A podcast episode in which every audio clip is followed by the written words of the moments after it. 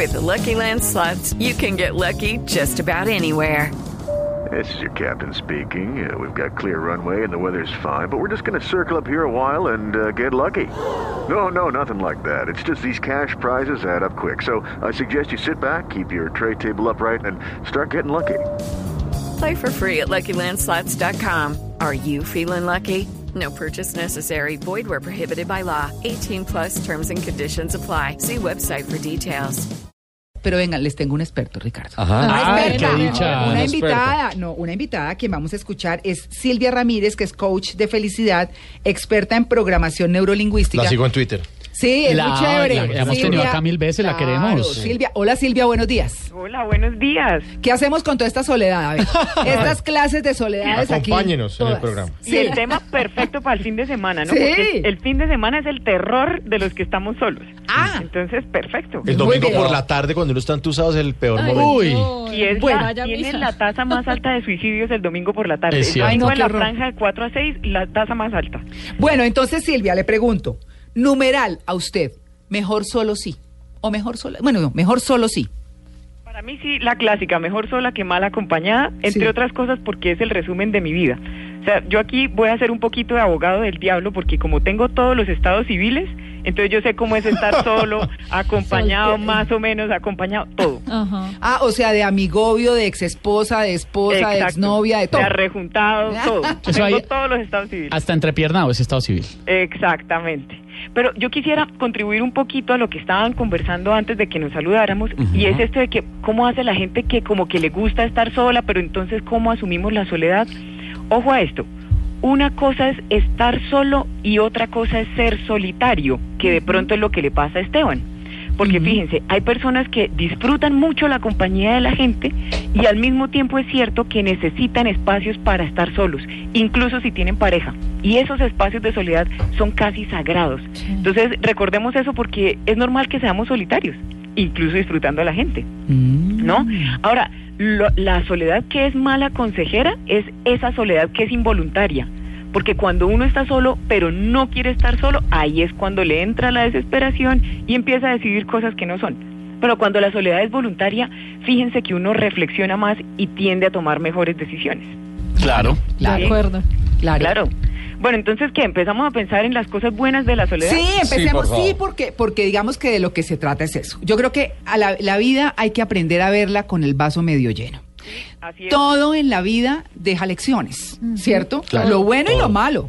Absolutamente todo. Y lo malo sí que deja Y yo lecciones. creo que lo malo es lo que Deja más más... lecciones. Sí, Sí, Es lo que enseña eso más. que uno es lo que enseña más. más temor le tiene, eso es lo que lo hace a uno más grande, Son las más lecciones fuerte. más Exacto. dolorosas, pero las más contundentes en tu vida. Exactamente. Entonces, Uy, qué trascendentales. no, la idea, no, en Blue Jeans vemos siempre el vaso medio lleno. Eso es verdad. medio Sí, lleno. sí. O sea, hay que verlo así y hay que aprender. ¿Qué aprendemos de la soledad? ¿Qué De- disfrutamos de la soledad? De la Sí. soledad nos queda una lección muy grande, pero sobre todo una fortaleza muy importante, y es que somos capaces de lidiar con lo que se nos venga hacia adelante en la vida. Y se los digo es porque cuando uno aguanta la, la ansiedad que le da en esos primeros momentos de estar solo, la, mm, pues el- la tristeza tan grande de los primeros días, incluso de las primeras semanas, fíjense que cuando uno sobrevive a eso, se vuelve mucho más fuerte. Pero aquí les tengo una clave para el poder personal. Vean, los que nos quedamos solos, y es que se los está diciendo una persona que tuvo su primera tusa a los 30 años, entonces por eso es que la Uy, pero la no, pero la primera a los 30. Pero Sí, debió la ser- primera tusa Oh. seria, o sea, esa de ir Ah. caminando por el parque y sentarse en la banca a llorar. Yo con Ah. 30 años. Pero, ¿no? pero eso es de suicidio. Esas Sí, tusas son peligrosísimas. Entonces póngale cuidado. Una cosa fundamental, toca poder estar solo, sin Facebook, sin Twitter, sin música y sin televisión. Sí. O sea, usted va a ser realmente fuerte cuando pueda estar sentado en la sala de su casa, inmensamente solo, y ponerle el pecho al hecho de que más solo que lo que usted está ahí, no se puede estar. Bueno, Luis Carlos Rueda se está uniendo. Hola, Luis Hola, Carlos. muy buenos días para todos. ¡Feliz regreso! Muchas gracias a todos. Como río maravilloso. Sí, De solo nada. Eh, no, pues estuvimos acompañados con el equipo de trabajo todo el tiempo, disfrutando la- las Olimpiadas, eh, muy divertido, la verdad. Bueno, mm, numeral mejor solo sí. Eh, mm, en mi caso, mejor solo sí. El de atrás no me patea la butaca, el de al lado no comenta la película y el de al frente no hace ruido comiendo Ay, papas. sí, ay, sí, Ah, y no se le sienta al lado el que come perro caliente. Eh, o sea, yo. No, pero para mí la, la, la soledad o es una elección, o es un accidente, o es una consecuencia. Mm. Puede ser cualquiera de las tres. Eh, pero hay cosas que se disfrutan solo. A mí me gusta ir a cine solo, me parece divertidísimo. no. Ir no. al estadio solo me parece. No, hombre, riquísimo. tú que decir, miren. No, es divertido. Hay gente que no almuerza solo nunca porque le parece aburrido. A mí me gusta almorzar solo. Yo lo hacía Escuchando y radio. aprendí sola. A veces me toca, entonces. Yo veo el noticiero solo. en titular. Con ambientación y todo. En titulares ya estoy ahí. Con No, qué delicia. Eso Sí, es como. pero la, la soledad es, es- es bien si se sabe manejar y si no tiene consecuencias psicológicas y- anímicas sobre todo. Pero la, eh, lo que decía Mauricio, de, de a veces estar acompañado y sentirse solo también. es Bueno, una cosa es ser solitario y otra cosa es ser ermitaño, ¿no, Silvia? Sí, claro. Entre otras cosas porque la única forma de estar acompañado no es con pareja. Entonces uno puede estar solo de sin pareja, pero solo con familia, con amigos, con colegas, y eso es otra Sí, cosa. Claro. Por Ahora- ejemplo, aquí que estamos aquí en casi en cucharita todos. Se ven Sí. bellísimos en cucharita. Sí. A propósito, para poder caber en la foto toca estar esbeltos y se los digo es porque las personas que estamos solas, en promedio pesamos entre 6 y 7 kilos menos que la gente que está en pareja, porque fíjense que cuando uno está emparejado, un plan muy rico es cocinar. Entonces, una de las Ah. ventajas, yo sé que me lo estoy diciendo así como por, por ponerle el lado, encontrarle el lado bueno, pero fíjense, una de las ventajas, más esbeltos, entre otras cosas porque hacen más ejercicio. Claro. ¿Y qué me dicen de la cantidad de plata que uno se ahorra estando solo? ¿Ah? Total. Bueno, también. No, pero uno también ahorra plata cuando está acompañado, Silvia, porque digamos, el, el servicio de cable, si uno vive con otra persona, es una sola cuenta. Ajá. El bombillo ilumina a dos personas al tiempo. Si están separados cada uno en su apartamento, son dos cuentas de No, pero Este Mauricio ya nace va en la huella de no, ya carbono. Claro, la carbon footprint. Alumno, alumno aventajado de Eric Lara. Ya no Sí. sé. Claro, tablita en Excel. Pero lo que decía eh, Silvia hace un momento de, de engordar, sí es cierto. Yo vi un meme hace poquito que decía, si están engordando juntos es que la relación va bien. ¿Sí? Usted se Sí. cuadra y se sube de peso. Bueno, pero, Pero- para unos, Silvia, para unos eh, la soledad puede ser una elección y para otros puede ser una condena. Claro. Sí, una un Y hay que entender que la soledad puede ser una oportunidad. También. Y se los digo es por lo siguiente, es un error muy grave estar uno solo y tratar de llevar la vida que llevaría una persona con familia, con hijos, perro, toda esa cosa. Se los digo es porque es muy común, pensemos en lo siguiente. Cuando una persona está soltera y se pone a tener una a comprarse una casa grande, a tener una vajilla grande y todo este tipo de cosas, un comedor con muchos puestos, fíjense que el viernes por la noche pues se siente muy sola porque no hay personas para sentar en esa mesa. Con esto lo que quiero decirles es que cuando estamos solos tenemos que aprovechar para hacer las cosas que solo hacen los solteros. Claro. Un soltero puede irse de viaje mochilero y no hay problema, pues porque el, el novio o la pareja no se le va a estresar. Entonces, esos planes que quieren, a- que, qui- que hace la gente sola por definición o que exige pues que uno esté solo, aprovechen para hacerlos, pero aprovechen para mudarse a espacios más pequeños. En general, contráiganse, porque es que el problema es esa bipolaridad. Trato de llevar una vida familiar, pero no tengo familia. Ahí hay mucha tristeza. Mm. Ustedes, se fijan- o sea, este análisis no es común, pero es que fíjense que le pasa a mucha gente, ¿no? Claro. Claro. Ahora es muy importante que sí estemos abiertos a dejar, a dejar de estar solos, pero que no estemos tratando de buscar dejar de estar solos. Claro, es que fíjese, por ejemplo, hay un estudio muy interesante, estaba mirándolo acá, que hizo Eric Klinenberg de la Universidad de Nueva York, que eh, se interesó mucho por estudiar la soledad a raíz de un incendio muy grande que hubo en Chicago, donde murieron como 700 personas, y esas personas que murieron casi todas estaban solas. Entonces el tipo dijo, pero ¿cómo así? Estas personas solas, ¿qué pasa con la soledad en los Estados Unidos? Y parece que la gente se siente tan autosuficiente y tan capaz de sacar adelante sus cosas que prefiere estar sola. Esa es una de las conclusiones.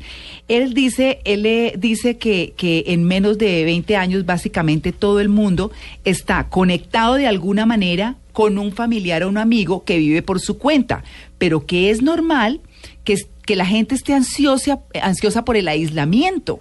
O sea, hay algo que hace que de todas maneras el ser humano busque estar solo. No, pero sobre todo en Estados Unidos, donde también la gente anda. Es que aquí en América Latina uno es, venga, camina, acompáñeme a la plaza de mercado. Es Ah, que no, es cierto. somos muy. Es Sí, inherente al ¿Qué está haciendo? ¿Me acompaña al banco? No, pero Mire, en cambio los gringos sí andan solos. Oiga, o sea que las gringas no Es van en que- las fiestas al baño con las amigas. Es- Sí, exacto, es que claro, aquí sí van, en las películas Los latinos son tan amigueros que a una niña le da ganas de ir al baño y se lleva la mano a dos o tres y camine, vamos al baño. Y se van para el baño y se vuelve plan. O sea, al baño no se puede ir solo. Sí. No. Entonces- esa gente cuando cuando llega un momento de la vida en el que se quedan solas justamente para que aprendan a estar solas. Claro que les está hablando alguien que abraza árboles, que es muy espiritual y tal. Y lo que quiero decir es que cuando uno empieza a desarrollar esos vínculos enfermizos, que yo no soy capaz de ir al baño sola, ir a la plaza del mercado sola, no voy al cine sola, la vida se encarga de quitarme la gente para ver si es cierto que yo no voy a aprender a, a gestionarme a mí misma, pues a estar sola. Muy importante. O sea, piensen en esto. Las cosas a las que más le tenemos miedo son las cosas que más nos pasan en la vida. Entonces, un, una vacuna para no quedarnos solos es dejar de tenerle miedo a la soledad. Bueno, sí, Claro. eso es cierto. Eso es cierto. pensemos, eh, sigamos con las ventajas. Mm. Los solteros, es verdad que tenemos menos sexo, o sea, menos frecuentemente, Eso sí está pero es mal. igualmente cierto que lo tenemos de mejor calidad. Ah, Claro, caramba. porque es que escogemos qué es lo que vamos a hacer. Filtra, filtra. Escogemos. Le hacen casting, escogemos. casting. Pero cuidado con la promiscuidad, ¿no? Porque también los índices dicen que las personas que viven solas tienen una tendencia más más alta a tener una vida sexual desordenada y esa sí no es la idea. No, para absolutamente nada, por supuesto. Pues bueno, hay que hacer cuando toca estar solo. Toca. Pues empezar a, a entender cómo es que está pensando uno. Porque fíjense que muchas veces la tristeza que sentimos por estar solos se debe a que tenemos una forma de ser insatisfecha. Pues ya se los explico con un ejemplo. Mm. No sé si les ha pasado que cuando están emparejados empiezan a ver a todos los amigos solteros felices. Y cuando ustedes están solteros, que era lo que más querían lograr, zafarse de esa pareja que les aburría, cuando por fin se quedan solteros, entonces ahora les parece que ven puras parejas felices. Mm. El problema es que tenemos una condición de insatisfacción propia, ¿no? Entonces, una cosa muy importante es aprender a abrazar, como dicen los libros de autoayuda, ¿no? Abraza Sí. tus circunstancias. Aquí sí que es cierto eso. Hay que abrazar la circunstancia en la que nos encontramos. Mire, yo les quiero hacer una recomendación porque ya vamos a despedir el streaming. Vamos a seguir con el tema, por supuesto. Nos toca ponernos la ropa. Pero claro, póngala. Él, él, eh, Eric Klinenberg, que era quien les decía, escribió un libro muy interesante que se llama Caminando solo, el extraordinario aumento y sorprendente atracción de vivir solo.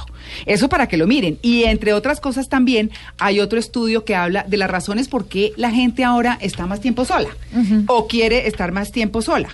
El going solo, que es lo que, los- lo que dice nuestro autor. Y habla fundamentalmente de esto. Uno, el despertar de las mujeres. Dos, la revolución en las comunicaciones. Pues sí, uno Sí, cada vez está- está ahí más, ¿cierto? Conectado. O en Nos están computador. incomunicando las comunicaciones. Exactamente, la urbanización, la forma como se está construyendo, y otra es la mayor longevidad. Por ejemplo, las viudas les sobreviven entre 5 y 20 años a sus maridos y muchas de ellas no buscan una nueva compañía. Eso, eso, eh, por supuesto, pues son algunas de las publicaciones que se han dado.